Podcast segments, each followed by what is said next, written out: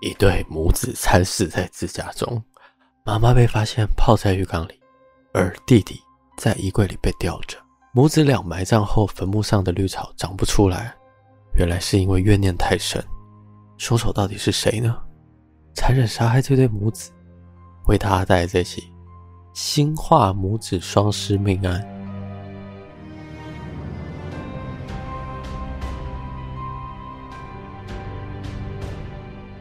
大家好，我们是假说，全台最不假的假说。我是阿鱼，我是 M。对，不，昨天就在昨天，因为我现在不是疫情还是算严重嘛，对啊，所以我会习惯性就是，比如说骑机车或干嘛，就会喷酒精。哦，然后昨天刚好离开公司的时候，我想说就是一样把把手喷一喷，然后我早上是抓一瓶，嗯、我就是习惯拿酒精喷喷喷，喷。完之后骑车骑到一半说，哎，身上也喷一下好了，毕竟公司比较危险。嗯喷喷喷！奇怪，怎么有防蚊液的味道？然后我的手越抓越黏。我拿到那罐里面装的粉，我防蚊液。你两罐没有贴什么明显的外观，有让它区分吗？绿的，可整个罐子瓶子是一模一样的。可是我中间有贴一个绿标，跟一个没绿标啊。我刚好没有转过去，我没看。我整台车骑回家都没有蚊子咬我。你消的不是毒，你消的是蚊子。我想说，怎么会雾这么细，而且飘到我那个前面车头灯呢？可是你不是正常来讲，一喷的那个味道就应该要认出来了吗？是因为戴着口罩是不是？对，我戴着口罩。哦，难怪。等车就是等路回去，我手把抓很紧，因为都粘住了，很恶。而且正常来讲，那个都会油油的，对，就是、哦，就是很像那个喜欢那夏天流汗那黏黏的，我整个手把是黏。而且你说夏天现在喷防蚊液，有时候就是出去。因为像我，我是容易被咬的体质，所以如果没有喷防蚊液，我的那个裤子跟我的袜子那一节脚踝露出来的话，我那一块就突然会被蚊子咬，我就觉得很堵然，你知道吗？那你很适合拿我那罐。好，那你那一罐记得 下次带出来再给我。哦。那最近呢，就是发生了蛮多事情的，因为刚好这周我们录音的时间是七月中。然后这一周就是有在日本发生两件事情，一个就是游戏王的作者嘛，就不小心因为意外过世了。然后另外一个就是日本的前首相安倍，也是意外中枪死亡这样子。其实安倍晋三他一直在做外交这一块都是很优秀的政治人物，所以其实他，而且他对台湾也很好啊，就是他也常常推广台湾的水果。然后可能也是对台日这种台日友好之类的，就是也有一直在推广这样子。而且我听我同事讲，他其实一直就是在做外交这一块，是一直都做得很好，因为他会去跟各国就是打交道，就算在政治手段上，他是一个很成功的人物。而昨天就是不是昨天，这周就是惨遭暗杀这样子，也算是真的是很严重啊。最后，大家都在为他祈祷，觉得可以救。其实大家有去把，因为凶手后来他是当下被抓到嘛，然后凶手身份起底啊，他其实是一个四十一岁，曾经是那个海军特种部队的。然后我有看到有一个说法是，因为正常来讲，他最后不是对安倍开两枪吗？他说以一般来讲，你要做暗杀。不会想到说要开两枪，这个一定是有特过特别被训练过的，因为好像说是哪一种训练法是你要暗杀一个人，除了只击杀他的心脏之外，一定要再多开一枪射他的头部，才能确保他死亡。只能说，希望社会这么动荡和不安的情况下，还是少一点意外发生，真的很遗憾，你知道吗？而且是这一周连续发生这两起事件，太残忍了。那大家可以听前言，因为这个事件它主要是两个人，诶、一对母子嘛。然后他们两个人被埋之后，就是因为我们正常来讲，人下葬之后就会铺那个草嘛。那个草其实照理来讲很好长，可是他们两个人埋下去之后。这对草皮上面的那个绿草一直都长不出来，然后捡骨师就说：“啊，这一看一看，呃，我台语不好，就一看就知道，就是这这对母子太太冤了，太怨念太深了，这样，所以才长不出来。哦，嗯、想听，想听吗？想听。OK，那我们就赶快进入这起社会案件吧。就是事件是发生在二零零三年的台南新化，我觉得二零零年初或是这段期间的事件，我觉得都算是蛮近代的，都是发生在我们这个世纪。然后在台南新化这个地方呢，其实，在二零零三年一样就是乡下，就是淳朴的地方。可是发生了一起很骇人听闻的事件，就是三十七岁的妈妈陈美丽，简称叫阿美，她被泡在浴缸里面。然后他还有一个七岁的儿子叫小哲，被挂在衣柜里面。他就是，其实他这个年纪已经是要上小学了，可是还没上小学之前就惨遭被人杀害。就这两位被害者被安葬之后呢，他的坟墓长不出草，然后管理员也公墓的管理员就觉得奇怪，说为什么都长不出草？简古斯就说，因为住在里面的人太冤了，怨念太深，导致草长不出来。说一定要抓到凶手，才有可能会草才会长出来。那事件就发生在民国九十二年的八月十二号。阿美一家其实他们原本在大入经商，因为儿子要读小学，因为他要读书了嘛，所以他们才一家四口一起回台湾。然后阿美其实还有一个就读国中的女儿，在这一天，女儿就回家发现，哎。就看到家里门口为什么门反锁，鞋子也不在，就觉得说，哎，为什么怎么打电话联系妈妈，联系自己的弟弟，就是都没有人接电话，也联系不到，就觉得很奇怪。所以之后他就想说，那去开开看门好了。所以他就先是去找了锁匠帮忙开门。一进屋内，是他跟锁匠陪他就进去之后，发现，哎，为什么？屋子这么干净，然后很安静，这样他就找找找，走到了浴室，才发现妈妈被泡在浴缸里面，嘴里面是塞着异物，手跟脚被绑着。女儿一开始其实是以为妈妈溺毙，想说赶快去找邻居帮忙。邻居就来到他们家之后，帮忙把他妈妈把她拉起来，把她安置到地上。之后就是这些好邻居就陪着。这个女儿一起找她的弟弟，因为整个房间、整个环境来讲，就只有看到妈妈被泡在浴缸，找找找，找到衣柜，他们就是把浴衣柜的门打开啊，发现了他弟弟就是被挂在就是那个衣架上面，用那个毛巾把他挂着，的样子很惊悚，就是他弟弟的样子是舌头长吐，他还因为你知道生前吓到，所以大小便失禁。然后他们就因为这两个人就是被打害在屋内嘛，所以赶快报警。报警之后呢，调查现场，发现凶手呢，除了把冷气跟电灯关闭之外，他就是刻意把屋子内整理得非常干净，都没有什么痕迹。这母子俩的鞋子其实也把它藏在鞋柜里面。开始搜查，也有去搜查财物的部分，发现阿美。她妈妈的那个身上的金项链还在，然后家具也没有被翻动。是后来才发现，哎，钱包里面的钞票不见了，疑似是被人闯空门。现场就开始搜证嘛。可是因为第一次的时候，他的女儿跟邻居来过，为了抢救生命，消防局的人也来过，然后葬仪社的人也来过，导致其实现场有很多脚印。第一次的时候，其实现场已经被破坏了，所以没办法厘清线索。就算是想知道说这些到底是案发前留的还案发后留的都没有办法理清，就增加了那种破案的难度。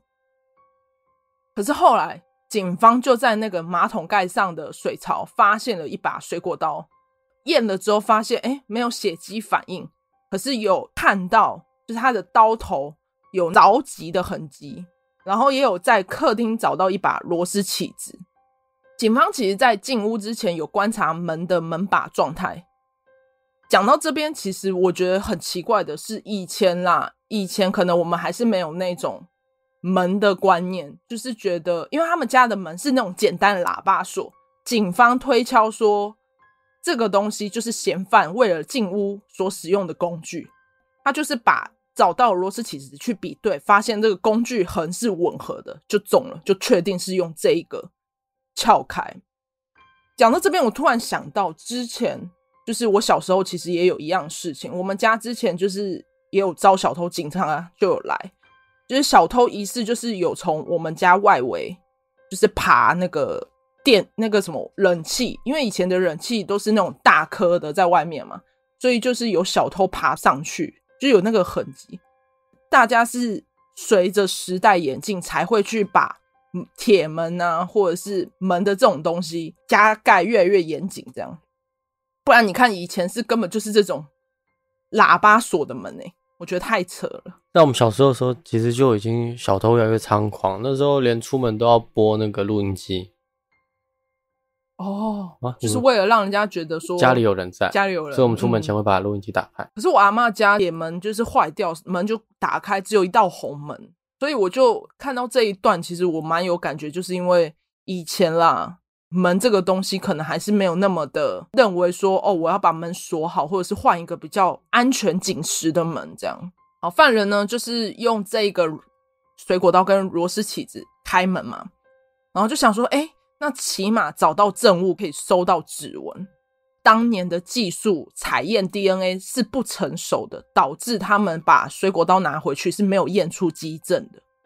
然后案子就卡了两个月，是直到鉴识单位呢得到了一个新的采验技术，才将犯人的皮屑 DNA 验出来。验出来之后，也是没有从资料库找到符合的对象。这个案情又卡住了。当时他们有去验尸，就是有验这对母子的尸体。经解剖，阿美的脸部跟口腔内出血，嘴巴也有撕裂伤，然后他从脖子到膝盖都有淤伤，就认为说他在生前是先被勒死，是死亡之后才被凶手移到浴缸内。弟弟小泽呢，跟妈妈一样，也有就是脖子这边有重压的痕迹。死因是因为脖子被绞勒导致窒息死亡。这对母子的那个死亡真的是非常残忍。所以就是先一个一个勒死，之后再放两个地点。嗯，他是把他妈妈移到浴缸，弟弟的话就是直接在衣衣柜里面吊死。这样裁剪技术没有那么纯熟，警方呢只能再从阿美的交友生活圈查起。可是其实阿美在台湾，她其实交朋友没有什么。结仇的可能，阿美跟她老公曾经有在台南新化开过一家网咖，所以他们为了调查凶手，就将所有当年会去网咖的年轻人、老人家，甚至是那种看起来很怪的人，他全部都是叫过来，就是一个一个采验。就以前就是手法比较没有那么纯熟，都是用这种土法炼钢的方式。就他每天都是三四百个档案这样一直送验，一直送验这样，辛苦的采验之后，才采到了一个人，叫刘华坤，我们简称他叫小刘。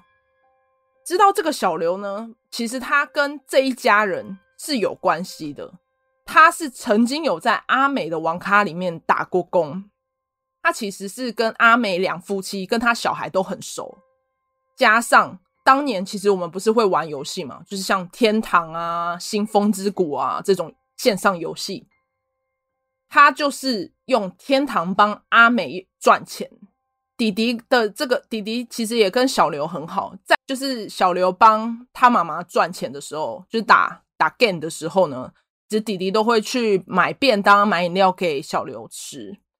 那小刘就是可疑人物了嘛，所以。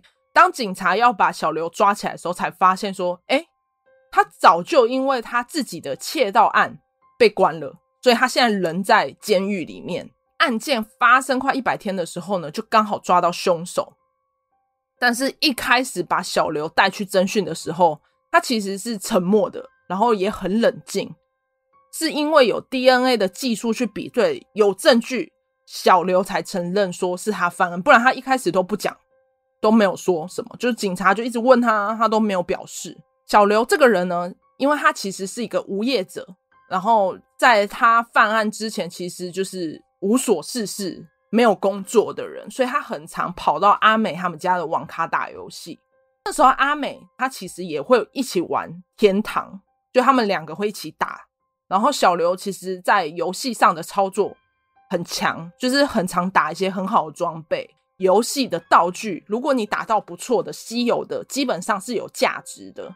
所以他会常常帮阿美把这些上面的道具跟一些装备会拿去卖来赚生活费。阿美其实也会请他代操，请他来帮他赚钱。在这一天，因为阿美有一次是先回大陆，然后再回来台湾。他从大陆回来的时候呢，他就先开游戏上线。小刘看到阿美上线之后呢，他就密他问他说：“你要不要收他现在打打到的一个装备？”然后阿美就说：“哦，好啊，好啊，我就用三千块，就用台币三千块跟他买。三千块在那时候很多哎、欸，很多啊，很多啊，贵哎，哎、欸，对啊，所以你知道我听到说他用三千块跟他买，到底是多稀有？可是因为案件没有探讨他的游戏内容是什么，可是因为我也没有玩天堂，所以我也也不太懂他们到底那时候的东西是什么。请如果有玩天堂听众可能评估一下，所以他们知道。对，反正他就是用了一个三千块的价格跟他收一个装备。”所以他们就约在八月十二号的晚上十一点，他们是用面交的方式。然后这一天晚上嘛，小刘就到他家面交的时候呢，阿美就是很自然嘛，就掏出他的钱包，就是把三千块要拿给小刘。可是因为小刘像我刚刚有讲到，他其实没有工作，无所事事，然后又缺钱，看到了阿美的钱包里面很多钱，因为阿美本身在大陆经商嘛。本身是一定是很有钱的，所以他那个钱包的那个钞票都是一叠一叠的。小刘就看到他钱包里面钱，就心生歹念，就决定说他要自己来偷这些钱。所以他在深夜的时候，大概一两点，小刘就带着水果刀跟螺丝起子，就这样子，就是看喇叭锁这样撬开门进去嘛。因为他们的住所只有一个喇叭锁，没有铁门，所以很好进入。然后加上这个时间点是半夜，基本上都是睡着了，所以小刘进去的时候没有什么人会发现。然后他在他进成功进入之后呢，他就开始去翻那些抽屉，翻抽屉的时候有那个声响了，所以他把阿美吵起来。阿美起来就发现他之后，小刘第一时间怕他会吵或者是叫，所以他先是把就是旁边的衣服塞到他的嘴巴里面，马上用毛巾把他捆绑起来。可是因为阿美她在挣扎的声音，把小泽就把弟弟给吵起来了。小泽还没有反应过来的时候呢，小刘就也是冲向前把他捆绑。当时就是只剩下阿美被绑着，他就为了想说要救儿子，就一直在挣脱，要去冲去拿电话，赶快报警。可是因为他这样子的动作，反而惹怒了小刘，因为他觉得说赚了啦。我就做到底，所以他就是直接一不做二不休，直接用浴巾把阿美给闷住，闷到窒息。阿美就是被闷死了嘛。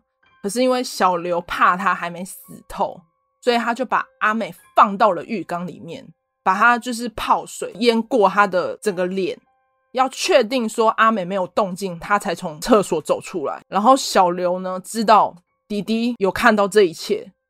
所以他直接就是把毛巾打好结，我把小泽在衣柜里面吊死，真的很残忍。因为其实他的犯案动机只是为了那一把钞票，就没有其他。他的动机真的很单纯。可是我觉得最残忍的是，你们是认识的人哎，你何必呢？你钱你可以再赚呢。警方就有问他说，为什么他连小孩子都不放过？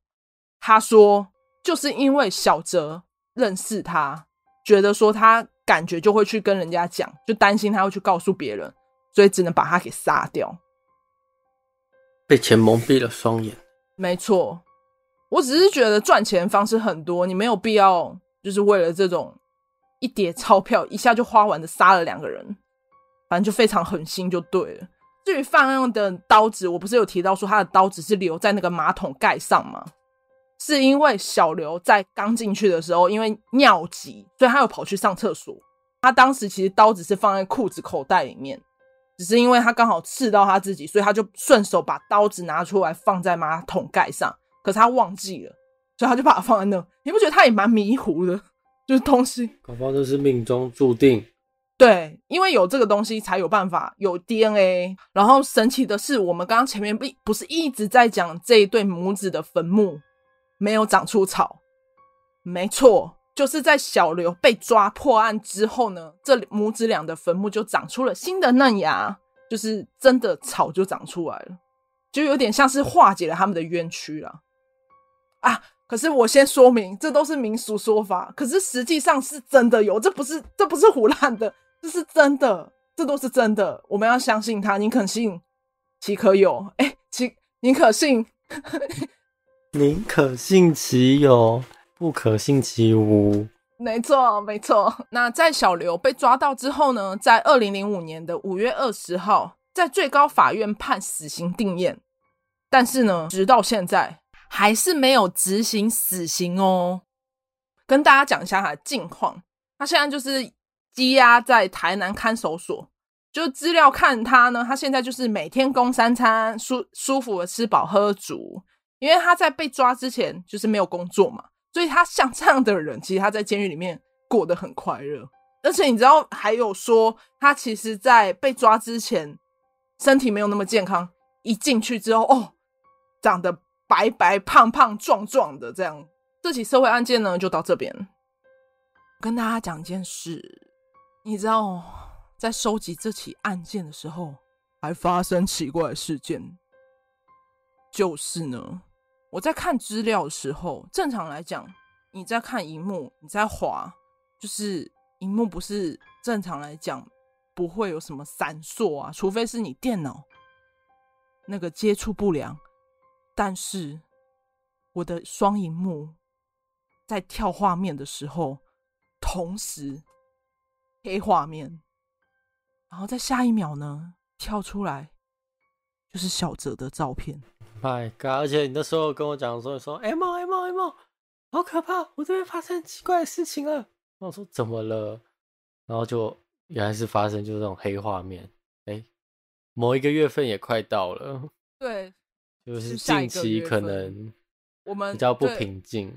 对，我觉得有可能是他在预告我要在下个月好好做案件，或者是做。我也很好奇，听众对于灵异、灵异、灵异的故事是有兴趣吗？如果有兴趣的留言，我们我们就直接做。我们鬼月就做做差不多两到三集的鬼故事专辑。其实我觉得他这样发生，有点像是暗示我，哎，该做了。对，反正就是对有兴趣的，我们我们可我们应该会在。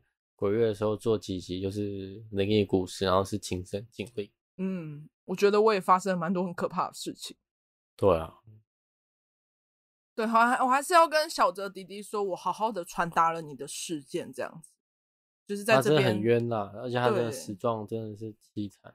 而且我觉得真的很残忍，他还没有上小学，他什么都不懂，就这样被认识的大哥哥、被认识的叔叔给杀害了。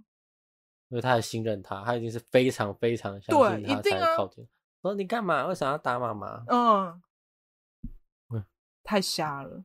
好，那今天呢就跟大家分享到这边。那记得订阅我们 IG 立 IP 点 T OK，没错。那还有我们 FB 解压说，哎、欸，最近订阅人数增加了，快通突破我们当初定的那个大关。快点，我们是不是还能突破那个大关呢？没错。而且，如果真的达到我们预计的那个数字，我们要举办抽奖。没错，哎、欸，我我已经想好，真的是我自己也想要的礼物了。有，我看到你丢在我们的那个记事本里面。那听众好奇吗？啊，就赶快刚帮我觉得真的很棒，因为我自己也想要，而且好贵哦，我自己都不会买这种东西，很精致啦，真的，大家拿到绝对不会后悔的那种东西，是拿出来还可以拍照，拿那东西来播个雨雨月花啊。不是把播我们的 podcast 吗？哦，播我们 podcast。还有记得到我们简介点我的 Miss Bus。那我们就到这里，我是阿宇，我是 A 梦，拜拜，拜拜。